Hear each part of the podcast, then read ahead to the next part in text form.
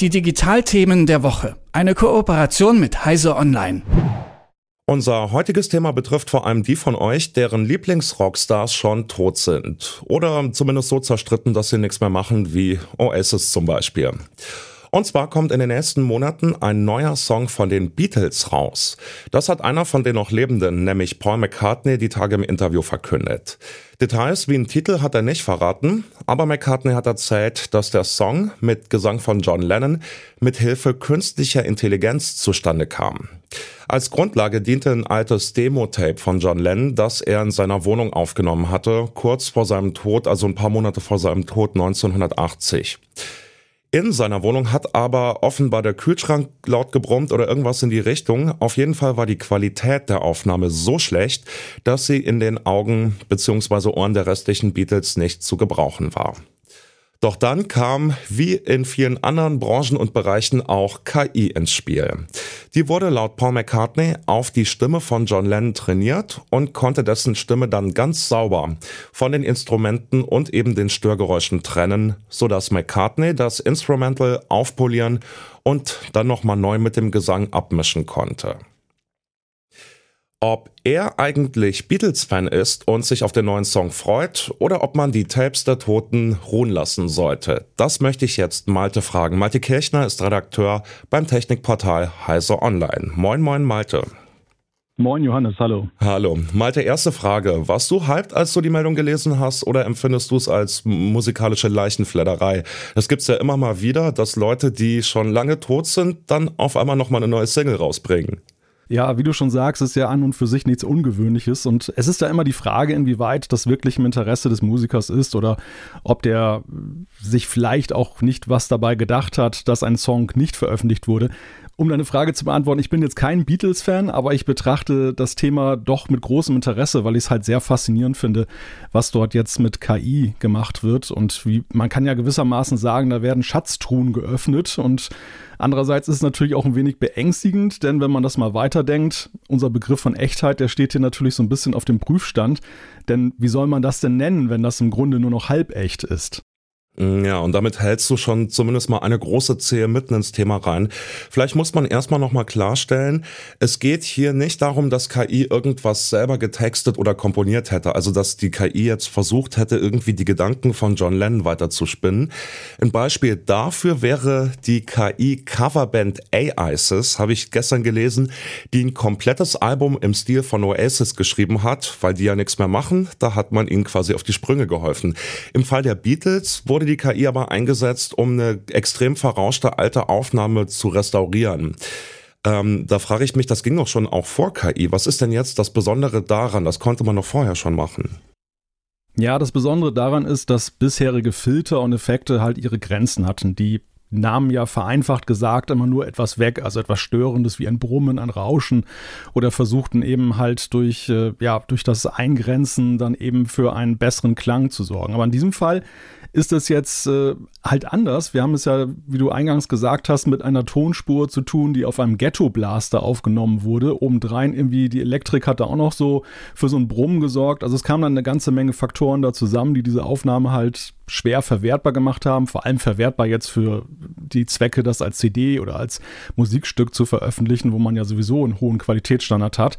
Naja, und KI nimmt an der Stelle hier nicht einfach nur etwas weg, sondern sie rekonstruiert halt das, was fehlt. Also sie, sie lernt an der Musik oder an dem Musikstück, was le letzten Endes dann gewünscht ist und kann das dann so neu aufbauen in gewisser Weise. Okay, also nochmal zum Verständnis, um es auf den Punkt zu bringen. Sprechen wir jetzt hier von was genuin Neuem, was vorher nicht möglich war und was KI jetzt ermöglicht hat? Oder geht's um ein neues, unerreichtes Qualitäts-, Audioqualitätslevel, das KI möglich macht? Wie würdest du das sagen? Ja, ich würde schon sagen, dass wir hier eindeutig von etwas Neuem sprechen, weil das hat es so vorher nicht gegeben. Und vorher wurde halt maßgeblich mit akustischen Tricks gearbeitet. Aber hier ist es ja so, dass man sehr weitreichend Gesang und Musik rekonstruieren kann. In diesem Fall ist es ja auch noch relativ harmlos, aber die Tools, die da verwendet werden, könnten ja noch viel mehr. Und das kann eben kein Audiofilter. Insofern, man erschafft ja hier richtig was und restauriert da jetzt nicht nur das Vorhandene, wie das in der Vergangenheit getan wurde. Ja, künstliche Intelligenz sorgt auf jeden Fall quer durch alle Branchen und Bereiche für Schlagzeilen. Ein Be Beispiel eben heute hier die Musik. Malte, wir haben uns ja auch in den letzten Wochen und Monaten schon öfter über KI-Themen unterhalten. Mich würde interessieren, spielt KI in der Musikproduktion nach deinem Eindruck schon eine wichtige Rolle? Ist das ein Thema, das ihr bei Heise Online oft auf dem Redaktionstisch liegen habt?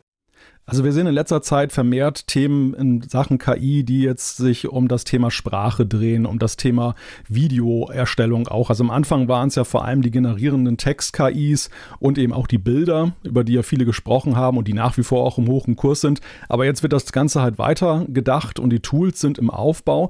Die Musikindustrie selber, die ist da relativ zurückhaltend. Also die geht dann jetzt nicht damit hausieren, in welcher Art und Weise sie das Thema KI für sich jetzt nutzt.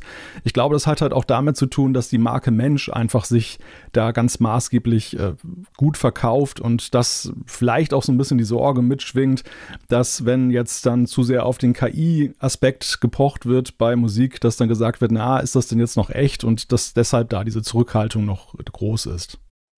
Ja, wie würdest du sagen, wie ist dein Gefühl an der Stelle? Ist es dann jetzt noch ein echter, originaler Beatles-Song oder müsste man quasi schon oben in den Titel reinschreiben, The Beatles featuring Artificial Intelligence als weiterer Artist? Wie, wie würdest du das empfinden?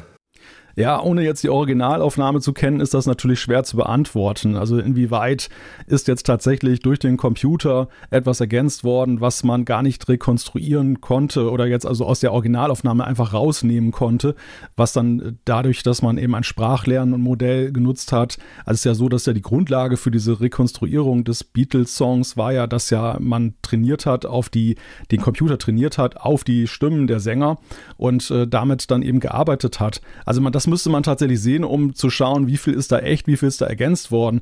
So grundsätzlich ist es aber ja schon, KI ist halt ein Werkzeugkasten und ähm, in Zukunft ist halt wirklich die Frage, wie geht man damit um. Das fängt ja damit an, dass man vielleicht Background-Sängerinnen dann einfach künftig passgenau konstruieren kann, aber theoretisch kann man ja auch ganze Bands aufbauen. Du hast ja von dieses Beispiel von Aces äh, genannt, die das ja schon mal so ja, exemplarisch gezeigt haben. Ja, genau, da hat die Band Breezer nachgeholfen. Die sind nämlich große Oasis-Fans und haben gesagt, wir warten jetzt nicht noch 100 Jahre, ob die sich nochmal versöhnen, sondern wir schicken jetzt eine KI los und lassen die ein neues Oasis-Album schreiben, das auch echt vom Stil her ziemlich nach Oasis klingt. Hast du es mal gehört?